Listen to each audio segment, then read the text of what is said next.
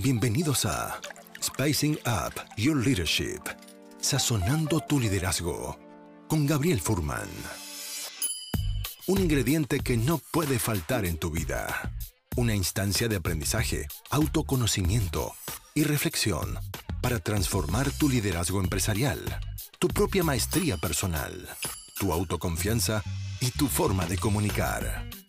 En este espacio aprenderemos herramientas de innovación personal que puedes llevar a la práctica de forma inmediata en tu vida profesional y personal. Te invitamos a este delicioso y aromático viaje de inspiración para la acción, donde podrás saborear hoy lo que lograrás ser mañana. Los ingredientes ya los tienes. Ahora llegó el momento de descubrirlos y pasar a la acción. La mesa está servida. Sean bienvenidos. Muy buenos días, eh, queridos amigos y amigas, a un eh, nuevo episodio live de Spicing Up Your Leadership, sazonando tu liderazgo. Este es un programa de podcast que nació el año pasado, el año 2020, en medio de la pandemia.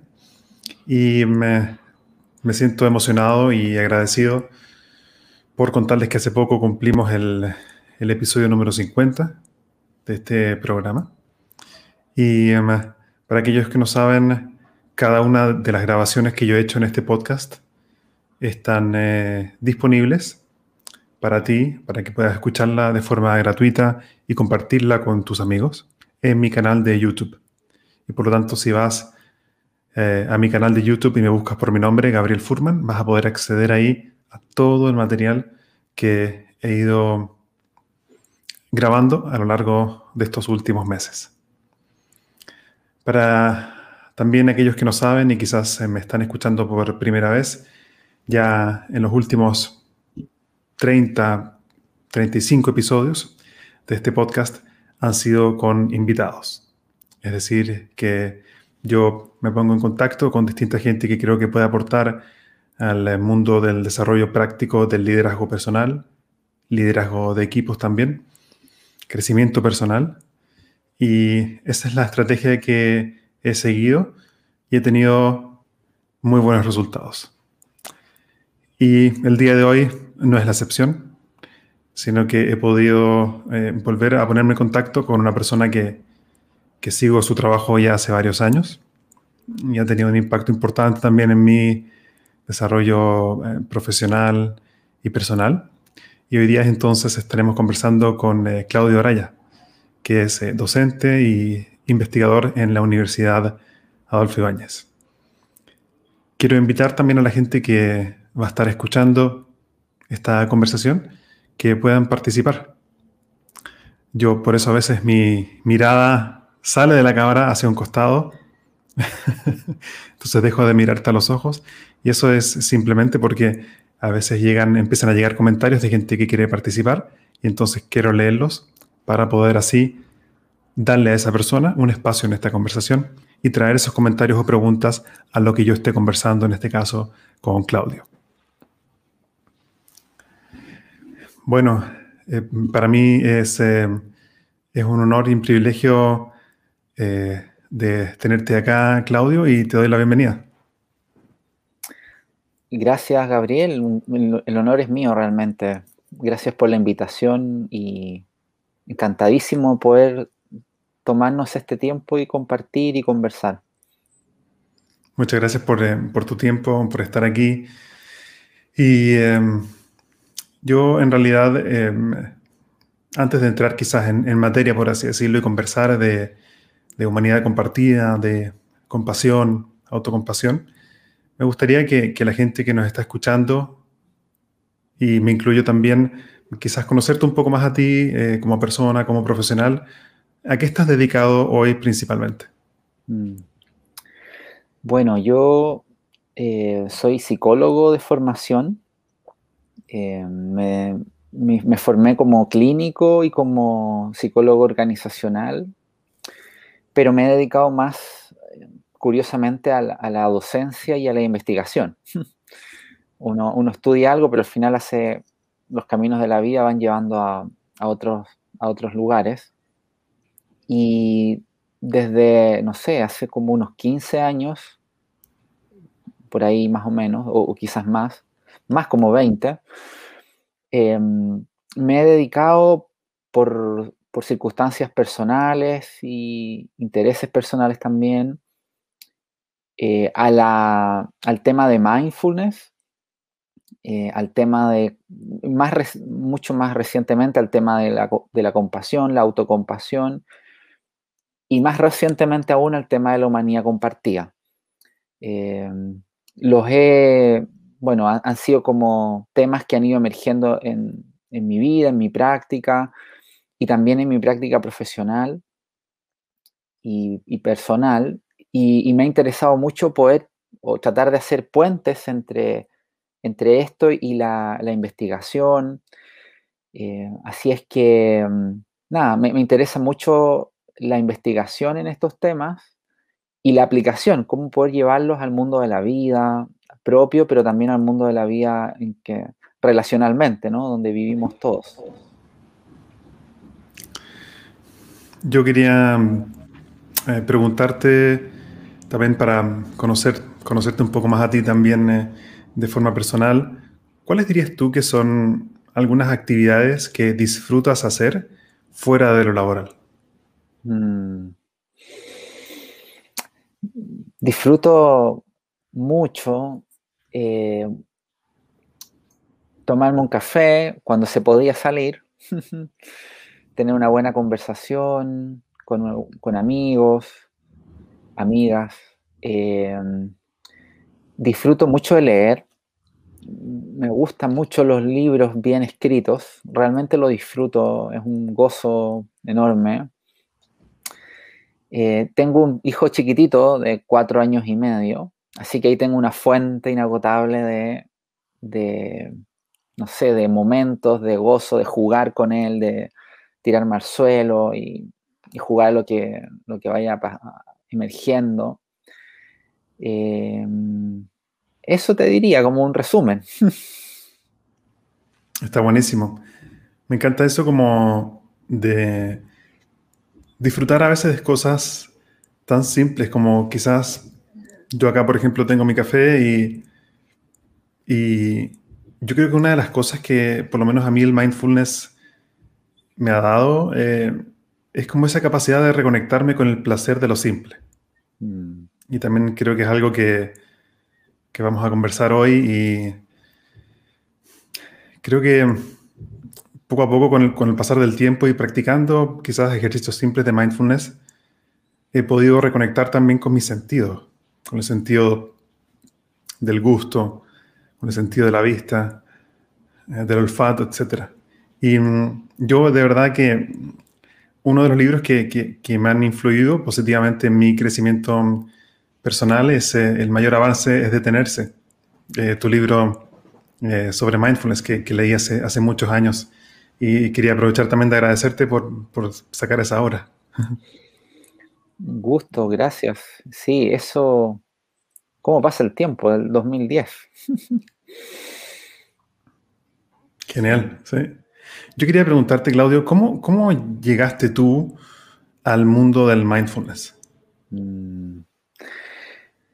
Mira, en realidad mm, no había mundo de mindfulness cuando yo llegué. O sea, me explico. Lo que pasa es que yo, yo estaba estudiando en la universidad y estaba como en segundo, tercer año y es una etapa muy dura. Yo, yo venía de provincia, yo nací en el norte de Chile, nací en Chuquicamata y viví toda mi vida hasta los 18 años allá en el norte, en Calama me vine a estudiar psicología a Santiago, cual Carmela de San Rosendo.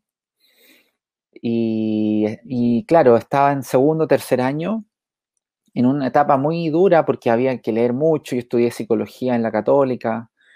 Estaba justo con una etapa de leer las teorías y mil cosas de ese tipo. Eh, no sé si ha cambiado mucho eso, pero bueno. Y entré como en un periodo bien difícil de mi vida, y tuve la suerte, mucha suerte, de encontrarme con un par de personas que me invitaron a practicar meditación. eh, particularmente meditación zen. Eh, entonces, nada, me empecé a sentar sin hacer nada, simplemente sentarme y observar la experiencia que estaba teniendo. Y descubrí cómo mi mente le costaba tanto quedarse quieta. Y le costaba tanto, y, me daba cuenta cómo me iba, me iba, me iba. Y eso fue un gran, gran descubrimiento para mí. Como, a pesar de que estudiaba psicología, nunca había indagado en mi propia experiencia. Y hacerlo de manera práctica, meditar, empecé, no sé, una vez a la semana, practicaba unos 40 minutos y me empecé a dar cuenta de un montón de cosas. Eh, una era que mi mente no se, no se quedaba quieta, estaba todo el rato comentando, como una amiga dice, como el Pedro Carcuro interior.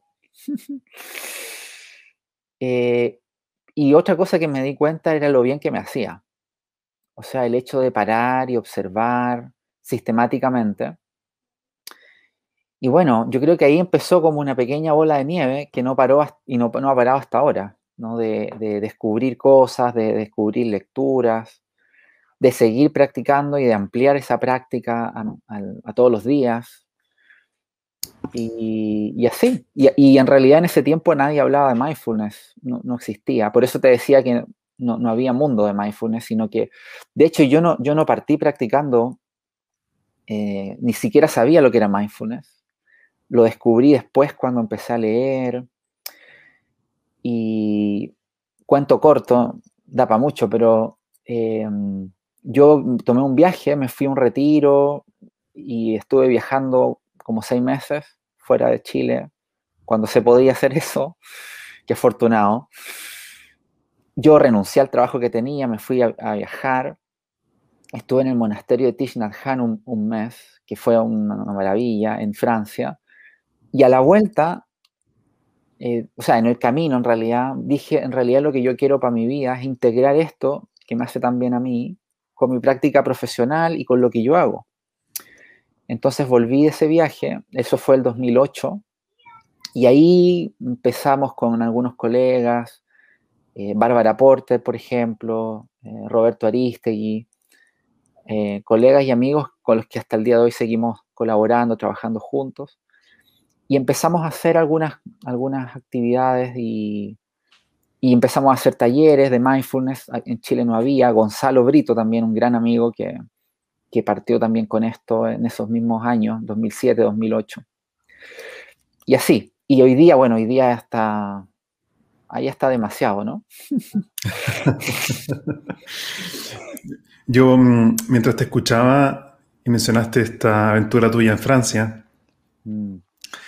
recuerdo que en tu libro, en el, mayor avance de tenerse, eh, cuentas una historia, y se me vino ahora, de algo que ocurrió, una experiencia tuya que ocurrió en, puede ser en la cocina o en algún lugar eh, de, ese, de, ese, espacio, eh, me gustaría si, si, pudiésemos como en un par de minutos revivir qué fue lo que ocurrió ahí.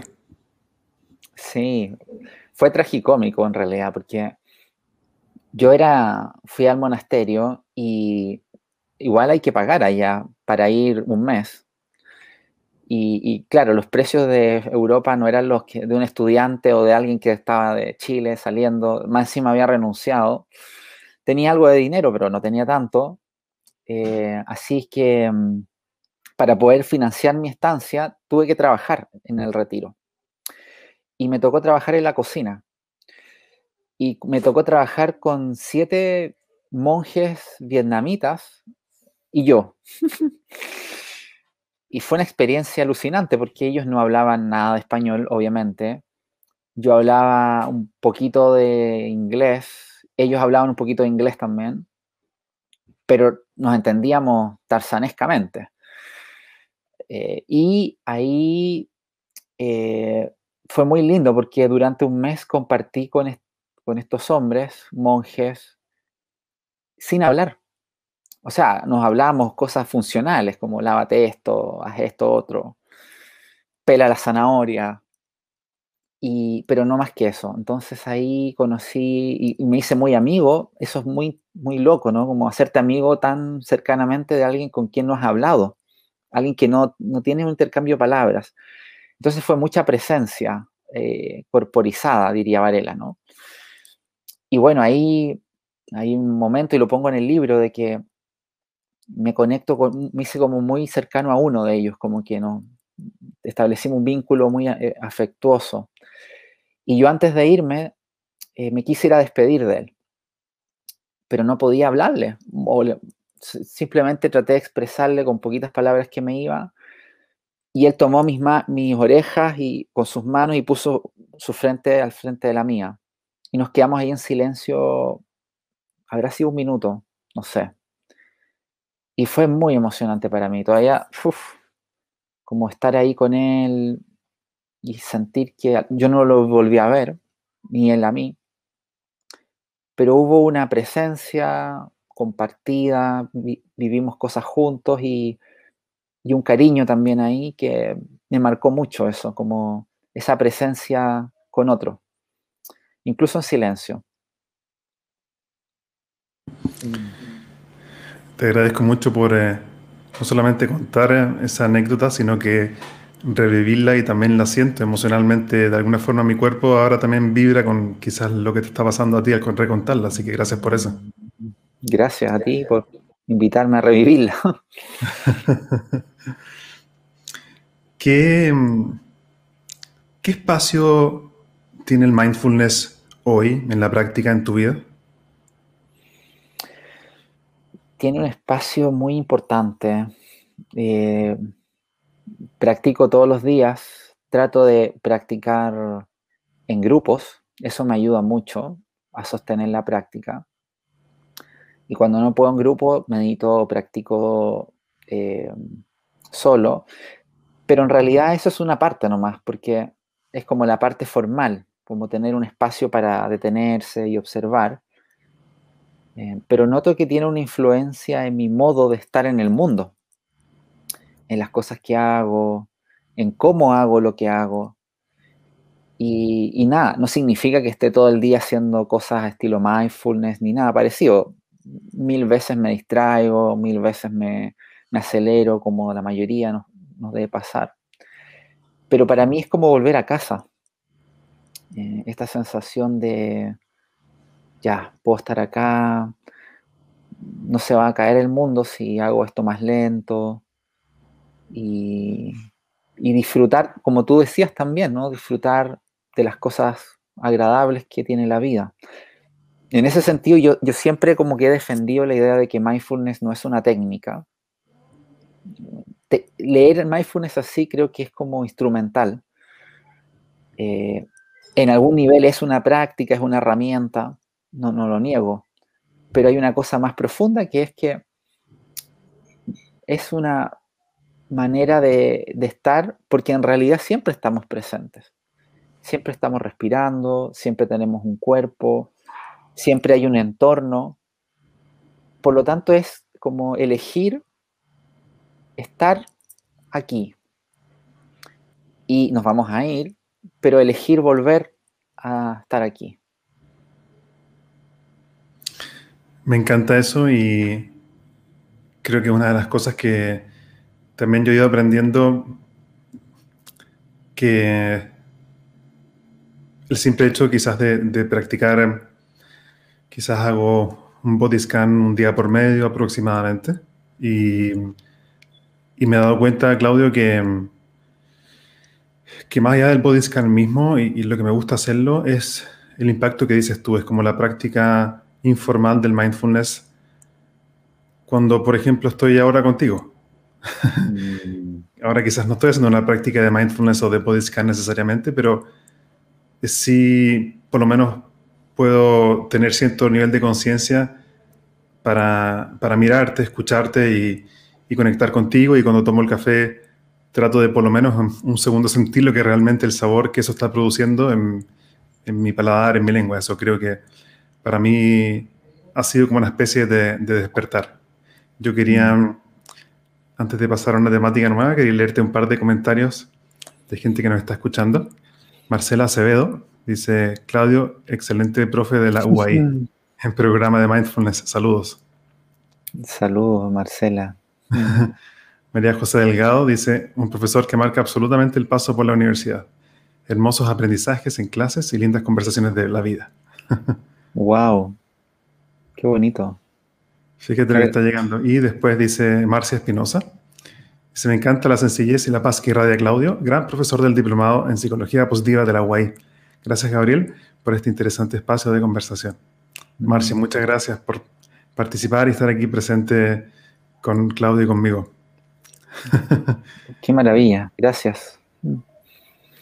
Claudio, quería preguntarte respecto al tema eh, de la, antes de ir a la autocompasión, quería entender un poco más qué es la compasión. ¿Cuál es tu mirada al respecto? Mm. Gracias, sí, es un, es un tema grande, grande, grande. Eh, como lo veo yo, eh, creo que tiene que ver con que los seres humanos, todos nosotros, tú, yo, cualquiera, eh, somos seres sensibles y somos vulnerables en alguna dimensión. Eh, hay varias razones de esto, ¿no? No, no es que lo invente yo, lo, lo constata de alguna manera la psicología evolutiva, la antropología, la biología. Los seres humanos nacemos eh, y necesitamos mucho cuidado para poder sobrevivir. A veces se nos olvida esto, pero no sé, pasamos cuántos años de nuestras vidas siendo cuidados por alguien de manera muy esmerada. Eh, y sin ese cuidado esmerado no podemos vivir. necesitamos que nos alimenten, que nos den agua, que nos den abrigo. Y hay un día que eso falla y corremos riesgo de vida. eso se debe en parte a la naturaleza humana, porque nacemos inmaduros. Hay, estudios muy bonitos que muestran que el cerebro humano realmente termina de madurar alrededor de los 20, 25 años. Em, si uno se fija, por ejemplo, la cabeza de un bebé recién nacido, el primer año de vida se triplica. Eh, hoy día sabemos que las conexiones neurales pueden seguir ampliándose hasta que uno muera, ¿no? Incluso la neuro, neurogénesis, que implica que las neuronas pueden regenerarse, y, ni hablar de las conexiones. Bueno, eh, ¿por qué digo esto? Porque los seres humanos, como especie, nacemos inmaduros, a diferencia de otros mamíferos. Por ejemplo, las jirafas, siempre me gusta poner ese ejemplo, porque lo escuché de, directamente de, que las jirafas nacen y a los 30 minutos se pueden poner de pie y a los 90 minutos ya pueden galopar, lo que les permite alimentarse. En cambio, los humanos, imagínate, para ponernos de pie necesitamos un año, un año y medio, y para ser autónomos realmente, o sea, podemos no ser autónomos nunca. Eh, entonces, eso hace que los seres humanos necesitemos cuidado y que el cuidado juegue un, rol central en la vida relacional nuestra. Y lo curioso es que nos olvidamos de esto, ¿no? Hay como ciertos discursos que promueven, por ejemplo, la independencia, eh, como que yo me las puedo solo, la competencia, eh, la rivalidad, siendo que como especie necesitamos como muy básicamente la colaboración.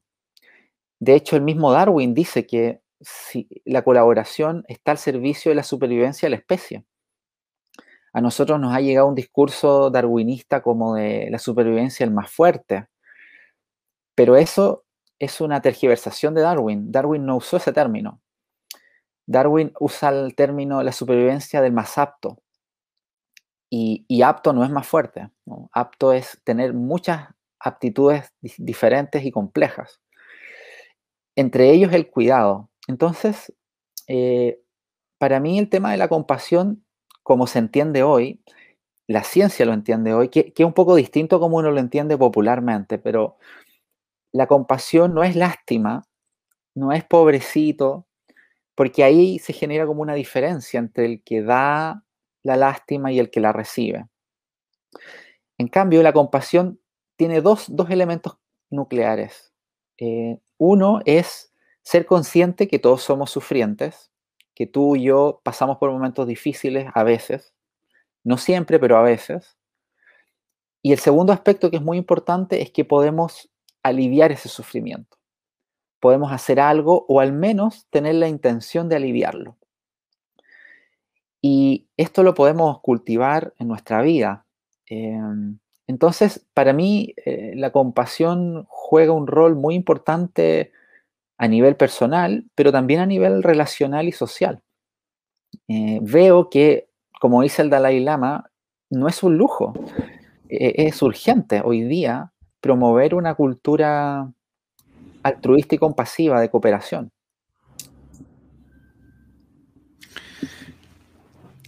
Me gusta mucho lo que estás diciendo y me parece genial estos dos elementos de, la compasión. Uno, de alguna forma, como lo entendí yo, el reconocer el sufrimiento del otro mm. y por otro lado, el poder hacer algo al respecto de, forma proactiva, si es que entendí bien. ¿Va por ahí? Mm.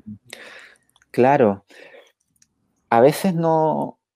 Claro, ya el reconocer el sufrimiento es un gran, mm. un gran logro y poder estar con eso no necesariamente resolverlo. ¿no? A veces nos apuramos mucho en tratar de resolver algo.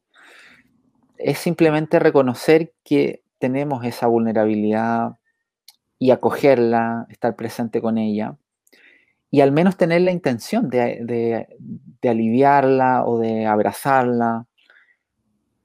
Y a veces podemos y a veces no podemos.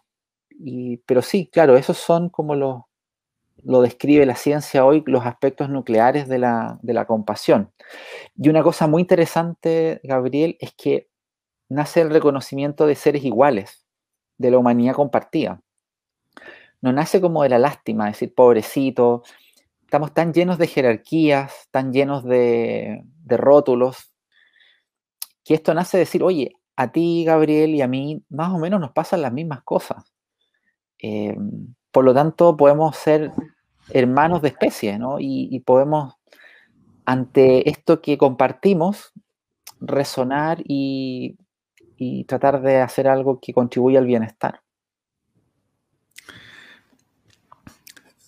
¿Qué definición quizás accesible mm, para la gente que nos está escuchando y, también para mí aprender ¿Cómo se podría definir de forma simple qué es la humanidad compartida?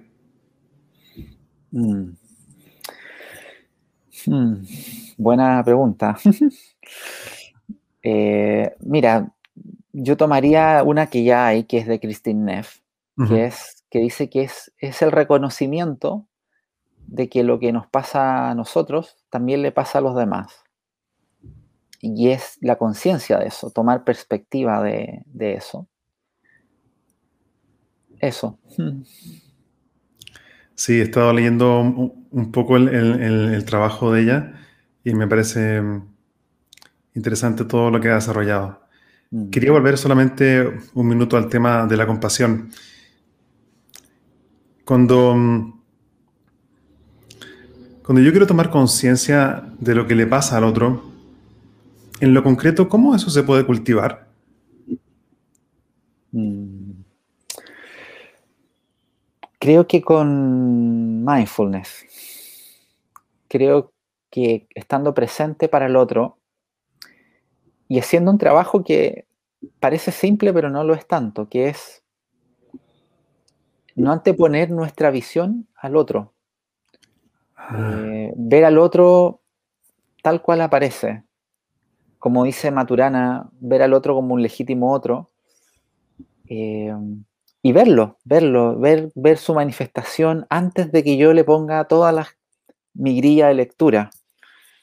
Eh, y asombrarme de que ahí hay un otro que está ahí con su humanidad, con su especificidad, y valorar eso, ¿no? valorar que hay ahí alguien que es profundamente misterioso. Yo vivo hace como nunca me sé la fecha exacta, pero más de 20 años con mi pareja, mi señora, hoy día son, y realmente es un misterio para mí.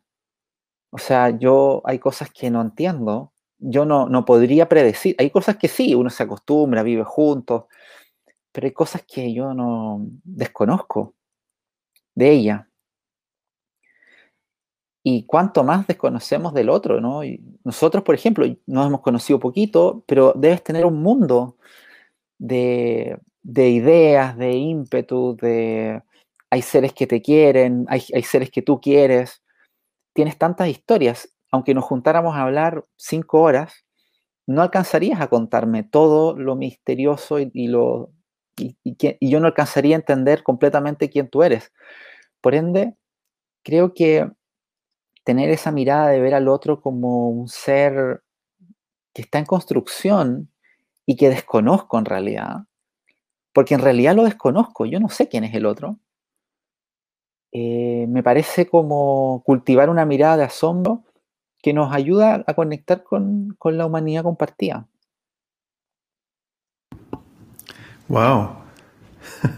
Estoy, procesando todo lo que estás diciendo y una pregunta que me surge es, ¿cuál es el, cuál es el desafío? ¿Cuál es eso que podría estar interponiéndose entre uno y otro que justamente podría estar desafiando nuestra capacidad de ser compasivos? ¿Cuál es el obstáculo? Si soy políticamente incorrecto, yo, yo creo que en parte nuestra educación, eh, nuestra formación y nuestros aprendizajes, eh, nuestra... Cuando digo nuestro, hablo de mí también. Eh, mi tendencia a anteponer mis creencias antes de la experiencia, a creer que yo ya sé cómo es algo. Y al hacer eso, eh, le hago un flaco favor a la experiencia.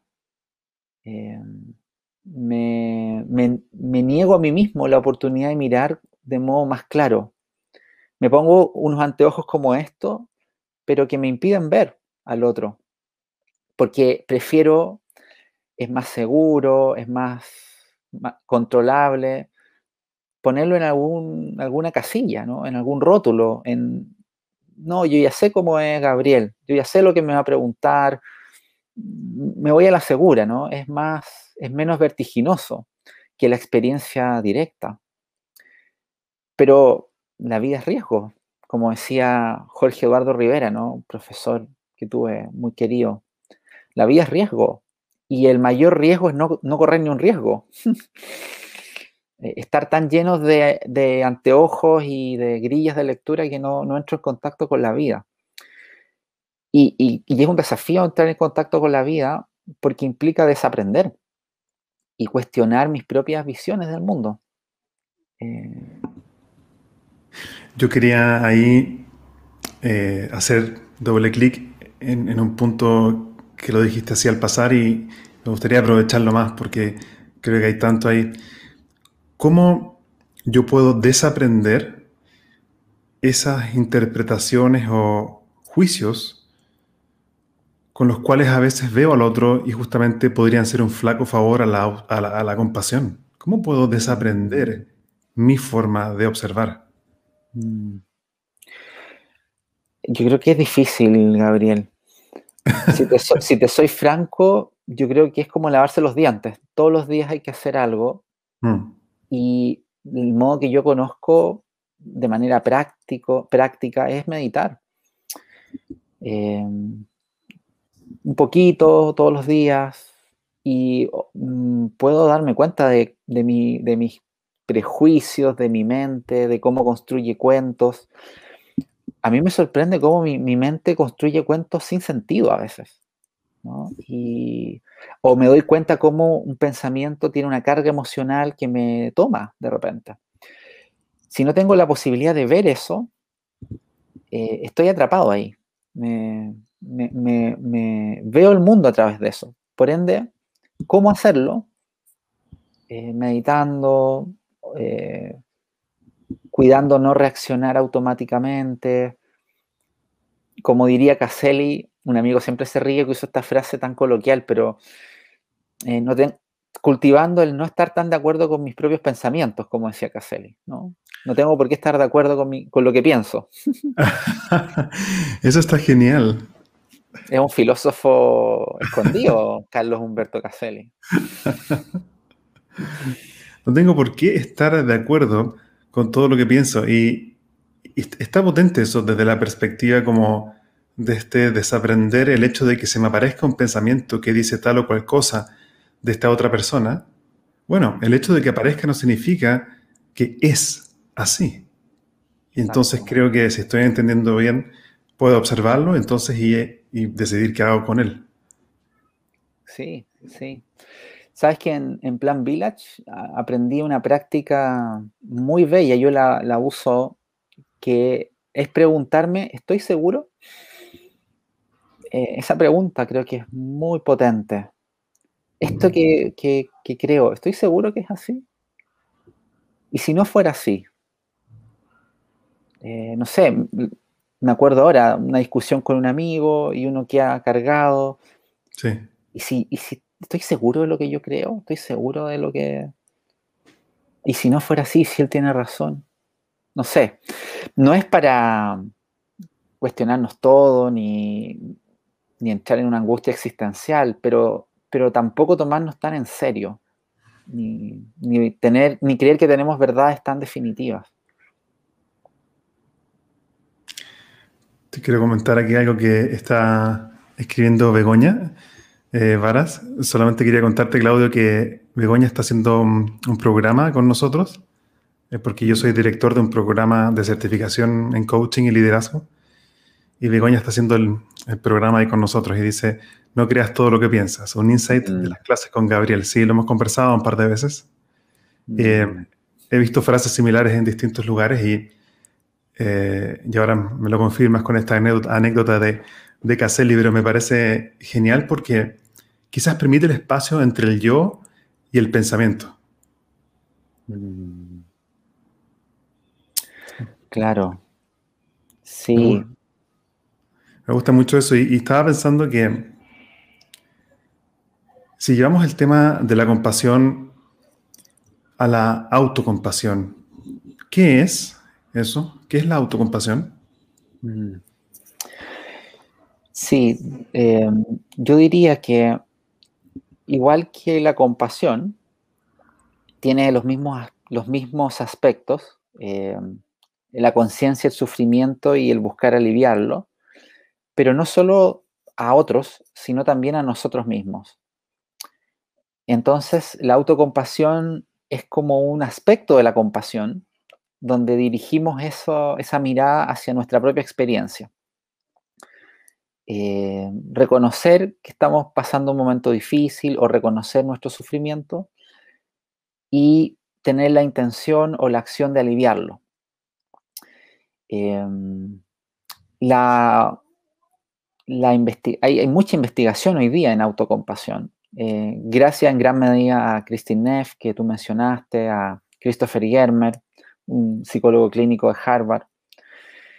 Eh, y parece ser un aspecto clave del bienestar, eh, porque tiene que ver en última instancia con cómo yo me relaciono con, conmigo mismo, pero a mí me gusta más decir cómo yo me relaciono con mi experiencia. Eh, ¿Por qué? Porque conmigo mismo de nuevo suena como a autocentrado, ¿no? autocompasión, como que solo importara yo, pero en realidad tiene que ver con la experiencia que yo tengo y, validar mi experiencia y cuidarme. Yo el modo más, más simple que tengo para explicármelo y que a mí me hace sentido es tratarme a mí mismo como trataría un buen amigo. Tratarme a mí mismo con el mismo afecto, comprensión que trataría a alguien que quiero. Y es loco, ¿no? pero a veces nos es más fácil tratar bien a otro que está fuera, que la está pasando mal, y tenemos ahí muy claro qué hacer y qué decir, pero no la tenemos tan clara cuando somos nosotros los que la estamos pasando mal. Oh, eso está genial y, maravilloso. ¿Por qué a veces podemos ser o tener más autocompasión hacia afuera que hacia adentro? Es buena pregunta, no lo sé, puede haber muchas razones en realidad, pero mm, pensando ahora contigo, creo que con otro tenemos un poquito más de distancia. Eh, nos es más fácil ver al otro y también tener una distancia que me permite no estar tan involucrado en la situación y tener más perspectiva. Eh, tengo más maniobrabilidad de acción. ¿no? En cambio, cuando es conmigo, pierdo perspectiva. Pierdo perspectiva y naturalmente, ¿no? Porque soy yo mismo el involucrado, el que está pasándola mal, por lo tanto... Eh, y creo también, Gabriel, que tenemos una cultura donde está muy valorado la autocrítica, eh, la autoexigencia, eh, se, ve como positivo, ¿sí? como hay que ser autoexigente en la vida, eh, hay que sudar la gota gorda para que te vaya bien. Em, y otros mensajes de, que es bueno ser como autoexigente.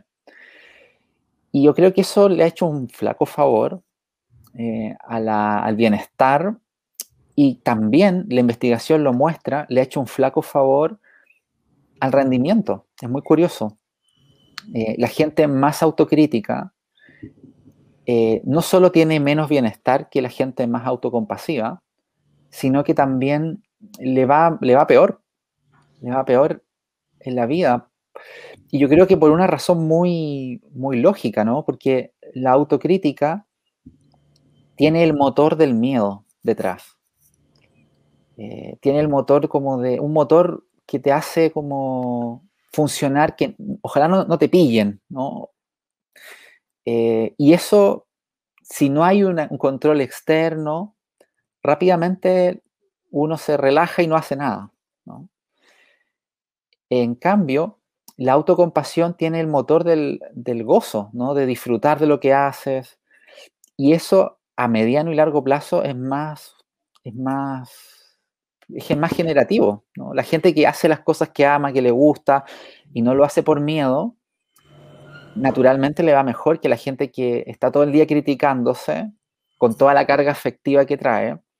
O sea, si yo me estoy criticando y me digo no sirvo para nada, no voy a terminar creyendo eso. Y, voy a hacer cosas también de mala gana, porque no me van a dar ganas de hacer cosas interesantes si me digo que no sirvo para nada. Mm. Eh, entonces la autocrítica, voy a decirlo como en un refrán, pero tiene una buena fama mal ganada. Eh, y hoy día la ciencia lo, muestra con bastante claridad eso. Cuando yo he conversado con, gente respecto al tema de la autocompasión, surge una, una crítica espontánea que me parece que es válida y quizás está basada también en una incorrecta comprensión de lo que realmente es autocompasión. La crítica que yo muchas veces escucho, Claudio, es que si yo voy a ser autocompasivo conmigo, puedo caer en la complacencia, en la mediocridad, en realmente no esforzarme. Mm. ¿Cómo, cómo, se, cómo se combina esto de como de ser autocompasivo y por otro lado en realidad ser realmente honesto conmigo y, y hacer el esfuerzo que necesito hacer para sacar adelante mis proyectos. Mucha gente creo que confunde autocompasión con, con una sensación de, complacencia, de, quedarme dormido a los laureles, por así decirlo, y de mediocridad. ¿Cuál es la diferencia? Mm, sí, es, muy importante clarificar ese punto y hay mucho enredo ahí. Em, Claro, yo creo que habría que partir con, el sentido y las diferencias entre la autocomplacencia y la autocompasión. Claro, la autocomplacencia es como cuando dicen sobar el lomo. Claro. Como, como no te preocupes, da lo mismo, o, no responsabilizarte. Claro. Eh, y la lástima hacia uno tiene algo también de eso, como de pobrecito o, de inactividad. Eso, eso. Claro, como la, la, imagen de estar en el sofá viendo tele, viendo un maratón y tomando Coca-Cola, ¿no? Sí. Claro, e, esa es una imagen como de inactividad y, la lástima hacia uno mismo también tiene un, tiene un, tema con la diferencia, ¿no? El, hay alguien que ofrece la lástima y alguien que la recibe. Y, y hay una simetría. En cambio, eh, la autocompasión no tiene nada que ver con la lástima. Eh, tiene que ver con el reconocimiento de que somos iguales, no, no asimétricos, sino que somos simétricos. Ahí está la humanidad compartida. Y no tiene que ver tampoco con la inactividad. Eh, no es quedarme sin hacer nada, es simplemente tomar conciencia de que estoy pasando un momento difícil y tratarme bien. Y desde ese tratarme bien yo puedo actuar. Desde ese tratar como un buen amigo, ¿no? Si un buen amigo viene y me dice, oye, estoy complicado con esto, yo lo entiendo y le digo, bueno, pero ¿y, qué vas a hacer con eso? Porque yo no quiero que él sufra. La autolástima mantiene el sufrimiento, lo perpetúa la, autocondescendencia, si tú no haces nada, te quedas viendo series todo el día, eso va a tener efectos negativos para ti a largo plazo, ¿no? Y, no va a ser, no vas, no va a reducir tu sufrimiento, lo vas a aumentar. Eh, por eso es muy buena la pregunta, Gabriel, porque la autocompasión tiene un aspecto activo, un aspecto propositivo. Eh, Christine Neff habla del yin y el yang de la autocompasión. Y la autocompasión implica no solo ser suave, es una fortaleza. Y eso implica que a veces hay que ser proactivo, hay que mm, ser firme, hay que poner límites. Y eso es muy compasivo y es muy autocompasivo. Eh, honestamente, yo creo que de las cosas más autocompasivas que uno puede hacer en la vida es poner límites a veces. Ah, ¿Y límites de, de, qué tipo, o si nos podrías dar algún ejemplo? Eh, claro, imagínate que yo le diga que sí a todo, a todo lo que me piden el resto, porque soy muy compasivo, voy a terminar fundido. Voy a terminar muy insatisfecho y muy frustrado, porque probablemente como tengo que hacer tanto, eh, no lo voy a hacer bien y la gente se va a enojar conmigo también porque, no sé, me, oye, pero dijiste que ibas a venir y no viniste, pucha, que yo estaba haciendo otra cosa. Entonces, eh, la compasión y la autocompasión no es decirle que sí a todo, ni regalar todo lo que tienes. Es eh, a veces tomar decisiones firmes, decir, bueno, esto lo voy a tomar, esto no lo voy a tomar, eh, esto me voy a dedicar a esto y esto lo voy a renunciar a esto. Y, eso es un trabajo no menor. Hablo también por mí, a, mí me cuesta a veces decir que no. Eh, pero es sano, porque eso te permite tener tiempo para lo que quieres. ¿Por qué me dijiste que sí a mí a hacer esta conversación?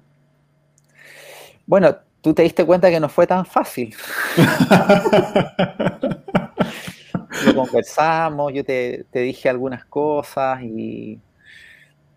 Porque lo conversamos, Gabriel y lo conversamos como de palabra, ¿no? no solo a través de texto y, conocí también lo que tú estás haciendo y me, pareció muy valioso y encontré que era valioso conversar.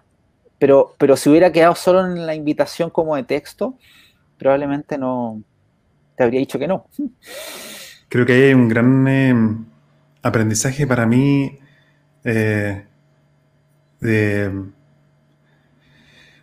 Muchas veces, claro, por, por, temas de administración de tiempo o querer ahorrar tiempo, a veces solamente hablo por WhatsApp con la gente y siento que a veces es necesario y, y sirve en muchas ocasiones, pero creo que a veces el tener una conversación quizás más directa, um, aunque sea por lo menos un audio y escuchar la voz del otro, mm. creo que es un poquito más personal y genera más eh, conexión. Te quería leer un par de mm, comentarios más que están llegando acá antes de empezar a cerrar la conversación, con tu permiso. Eh, Francesca Costa dice, la primera vez que escuché el maravilloso concepto de autocompasión fue con Claudio. Muchas gracias a ambos por todos sus infinitos y profundos aprendizajes, dice Francesca. Grande Francesca, la conozco muy amorosa ella. Me encanta porque ella también eh, hizo la formación con nosotros. Entonces aquí tenemos un par de, alumnos aparentemente de ambos. Mm. Mira lo que dice Paulina mm. Figueroa. Dice, muchas gracias Gabriel y Claudio por este espacio de conversación. Gracias por la honestidad, profundidad, claridad y calidez de sus palabras. Un saludo y agradecimiento especial para Claudio, gran profesor, dice. Recomiendo su libro Humanidad Compartida, un libro muy cercano, profundo y práctico a la vez que nos ayuda a habitar el momento presente. Un gran, un abrazo grande, Claudia. Un abrazo, Paulina. Mira, estamos entre puros amigos, es muy bonito eso. Sí, fíjate cómo se crearon de alguna forma un, espacio en que podemos conversar y compartir no solamente quizás entre nosotros dos, sino que también la gente que nos está escuchando. ¿Qué te parece? Mejor imposible. Claudia, yo quería eh, eh, ir cerrando esta conversación, eh, pero ya antes de hacer un cierre con, con una pregunta que, que, me gusta hacer al final, habíamos también hablado de, de, conversar sobre el tema del autocuidado y sé que es un tema grande y se podría hablar mucho al respecto, pero ¿qué no hemos dicho hasta ahora que se podría agregar como quizás alguna práctica concreta para, para autocuidarnos, sobre todo en estos momentos tan desafiantes? Mm. Hacernos la pregunta de qué necesito. ¿Qué necesito? Y escuchar qué necesito. Escuchar realmente. Y, y si podemos, darnos un poco de lo que necesitamos. Y es una pregunta dinámica que nos podemos hacer y podemos, puede tener respuestas distintas en diferentes momentos. Yo en la mañana puedo necesitar activarme, necesitar un abrazo de mi hijo, necesitar decirle a alguien que lo quiero o un abrazo. Y en la noche necesito descansar, necesito estar solo, necesito leer.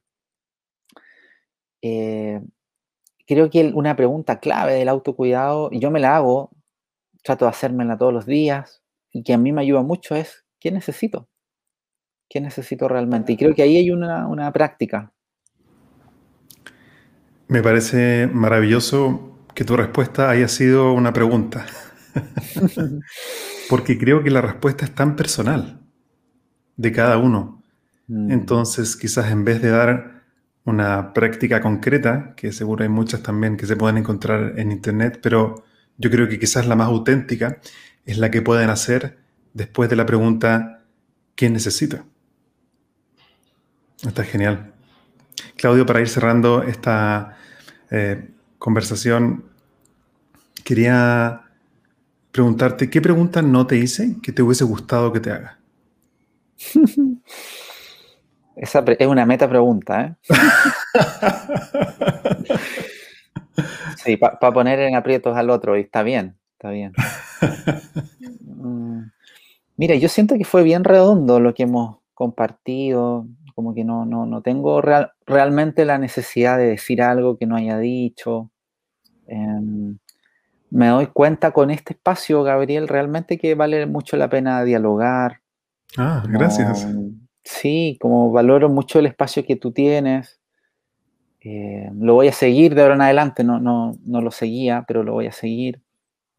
Y nada, solo realmente valorar y agradecer esto que ha ido emergiendo, conocerte también. Eh, y, agradecer también a las personas que se han conectado, que han dedicado parte de su tiempo a poder escuchar. Realmente es muy valioso para mí. Muchas gracias. Sí, hubo varios comentarios que van a quedar ahí registrados en, bajo el video de, de LinkedIn y por lo tanto queda inmortalizada de alguna forma esta, interacción que hemos tenido. Claudio, yo te quería agradecer por tu tiempo, quería agradecer también por compartir tus experiencias con nosotros y, y, una de las cosas que más valoro de esta conversación es un, un ambiente que yo siento muy como agradable, tranquilidad y paz que sentí al conversar contigo y eso te lo quería agradecer también es responsabilidad mutua. gracias por la invitación, Gabriel. Claudio, muchas gracias por estar eh, con nosotros. Y si alguien quiere saber más acerca de tu trabajo o de ti, ¿cómo puede conectar contigo? Em, por una vía puede ser a través de la universidad. Yo trabajo en la Escuela de Psicología de la Universidad Adolfo Ibáñez. Ahí hay alguna información hacemos talleres, tenemos un diplomado también. Y eh, también tenemos con un grupito una fundación que se llama Fundación Humanidad Compartida. Es una organización sin fines de lucro orientada a llevar estas prácticas también a lugares donde habitualmente no llega. Así que también tenemos una página, fundacionhumanidadcompartida.org. Así que también ahí pueden encontrar información. Gracias por compartir esos recursos. Me interesa que la gente que esté interesada pueda llegar a ti. Claudio, te agradezco por tu tiempo y, me despido también con mucha gratitud. Un abrazo. Nos vemos. Chao. Chao. Bueno, yo me quedo solamente un minuto más para agradecer a toda la gente que se conectó durante este live y sé que más gente seguirá viendo este video incluso después de que haya sido grabado de forma sincrónica. Y pueden seguir dejando sus comentarios ahí bajo el video para así poder seguir interactuando. Quería recordarles que a todos aquellos que quieren seguir aprendiendo con contenido que he estado creando yo durante los últimos meses en este podcast, pueden buscarme por mi nombre Gabriel Furman en mi canal de YouTube para acceder a todos los episodios anteriores, que ya hay más de 50. Y también eh, si quieren conectar conmigo y saber más de los programas, talleres, sesiones de coaching, gamificación virtual, liderazgo virtual también, cómo facilitar el aprendizaje vía Zoom con técnicas específicas y concretas, pueden ponerse en contacto conmigo vía LinkedIn con un mensaje por interno y encantado de conocerte y em, poder aprender juntos. Les deseo a todos mucho éxito y que podamos seguir aprendiendo juntos en un siguiente episodio. Muchas gracias. Hasta aquí llegamos por hoy con otro capítulo de Spicing Up Your Leadership, sazonando tu liderazgo con Gabriel Furman. Encuentra más material sobre este y otros temas en nuestras redes sociales, en LinkedIn y Facebook como Gabriel Furman. Nos reencontramos en nuestro próximo capítulo para descubrir más herramientas de innovación personal que te servirán en tu vida profesional y personal. Esta cocina siempre está abierta para ti y para todos aquellos que quieran compartir su inspiración para la acción. Hasta la próxima.